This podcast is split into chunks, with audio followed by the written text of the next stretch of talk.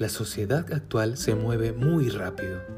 Estamos más conectados que nunca a través de todo tipo de plataformas online y dispositivos y tenemos más facilidades para hablar y desplazarnos que ninguna de las generaciones anteriores en la historia.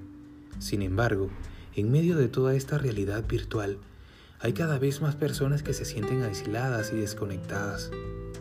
Imagínate por un momento la escena de un pastor de ovejas con su rebaño en medio del campo en un apacible atardecer de verano. Esto es una imagen un poco más relajante que la anterior, ¿verdad? Quizás ese pastor no tenga ni idea de lo que es Internet, ni de compartir contenidos por las redes sociales, pero él comparte con sus ovejas algo mucho mejor, su compañía, su día a día. Él está a su lado, las protege de los ataques de los lobos y de los animales salvajes, y las guía a lugares apacibles en los que puedan descansar y disfrutar. El rey David empezó su famoso Salmo 23 diciendo, El Señor es mi pastor, nada me faltará. Y es así, Jesús es tu buen pastor y con Él nada te faltará.